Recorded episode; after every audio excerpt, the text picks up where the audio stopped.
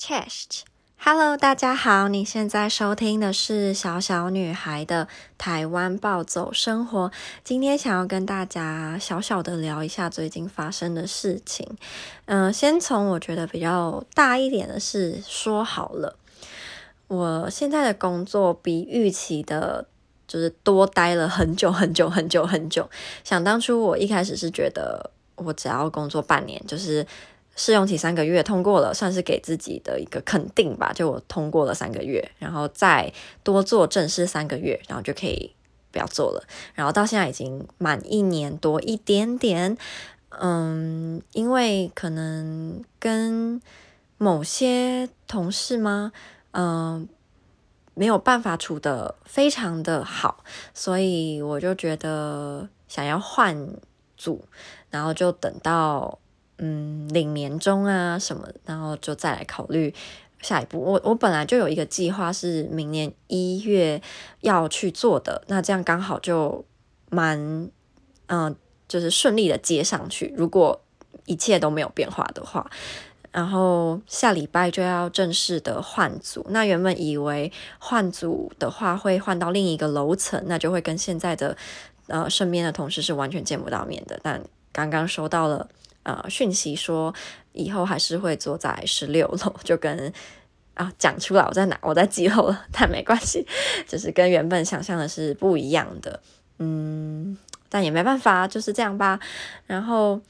呃，说完全没有紧张是骗人的，因为要再去适应新的同事，新的嗯。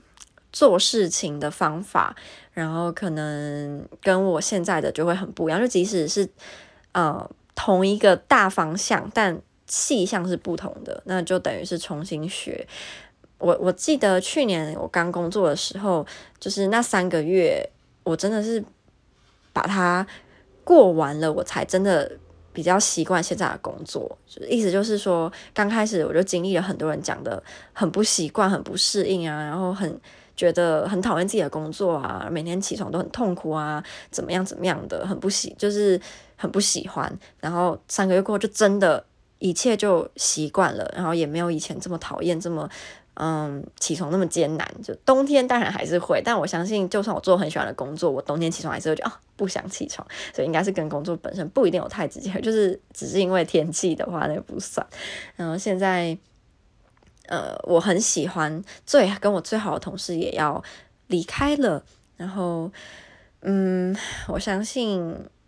等到我真的看到他走了，我一定也会很难过，因为我们每天都陪着彼此。然后，如果在工作上有什么不敢问其他人的，怕被笑，还是觉得这个问题好像有点蠢，我们都会问对方。然后，因为知道就是我们不会笑，我不会笑他，他也不会笑我，嗯，就是就很像是给彼此一种。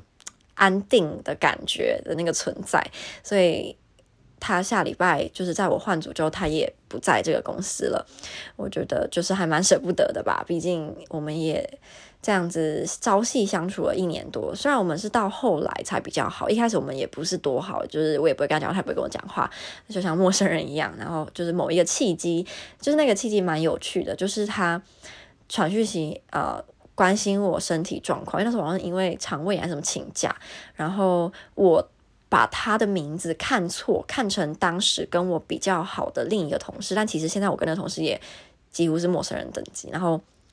我就用我跟那个同事讲话语气跟他讲话，所以就比较熟，比较会开玩笑，就跟我跟陌生人的时候是不一样的，然后让他觉得诶，好像可以聊天哦，那我们才开始聊天，然后就串起来了，所以真的是一个很有趣的。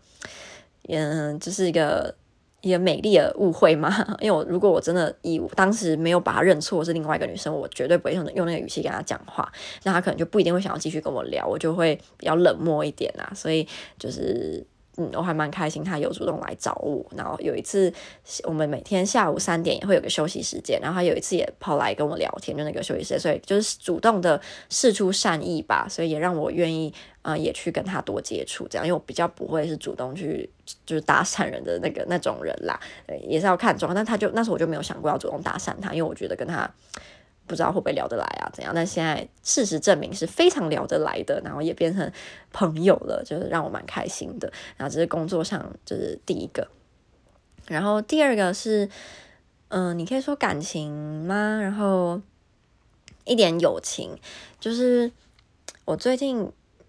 嗯、比较类似，有一点点像在谈恋爱，但又不完全是。那我以前蛮讨厌一种朋友，就是他们很见色忘友，或是谈恋爱之后就很难约，很难找得到他的那个人，然后我就。蛮不希望我自己也变成那个样子，可是我最近就发现，好像真的，嗯，多了一个人之后，你的时间会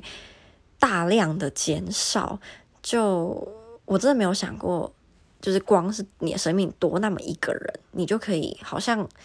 没有办法再分多余的心力给以前的很多朋友，然后或是甚至是录 podcast，我都明显就是很。obvious 的跟以前的频率就是很不一样嘛，呃，就真的时间都花在陪这个人，然后跟这个人怎么样怎么样，但我不是很喜欢吗？因为我觉得这样子有一个风险，就是你会忘记你原本的生活是什么样的，那你可能原本有自己的一些兴趣，有有自己的人生，有自己固定要做的事情，却因为你要跟这个人在一起，你要跟他怎么样，然后呃，你的生活就绕着他转。嗯，即使我现在跟这个人还没有，甚至都还没有一个月，但我就已经开始注意到这个这件事情。然后我今天就蛮有意识的，会去做我以前已经有快一个月都没有去做的事，或是跟你快一个月没有好好相处的人相处，就突然有多了一种力量吗？我不知道该怎么说，因为一般来讲，只要你有喜欢一个人，然后你跟他在一起的话，或多或少。呃，可能都会出现一种害怕吧，就你可能会害怕失去，害怕怎么样。但我今天突然有这样的认知之后，我这个害怕就减少了。可能因为把你的力量，或是把你重心摆回到你自己身上，所以就比较不会那么那么闲的去想说，哦，这个人在现在在做什么啊？然后他怎么样怎么样啊？然后我觉得这是一件好事，所以我。希望我自己可以维持下去，就是，嗯、我的人生可以跟他分享，但是他不会是我人生的那个中心。嗯，呃，以前比较小的时候，可能就是跟我前男友，或是跟别的喜欢的人在一起，就会把你所有的时间就是都花在他身上，然后你就会放弃掉你原本可能跟家人相处或跟朋友相处的那些时间。那这是我不喜欢的，即使我之前好像在。迪卡，我看到一篇文章，他就写说什么，等我们长大一点之后呢，你原本可能嗯、呃、的，就是生活重心可能可以是朋友，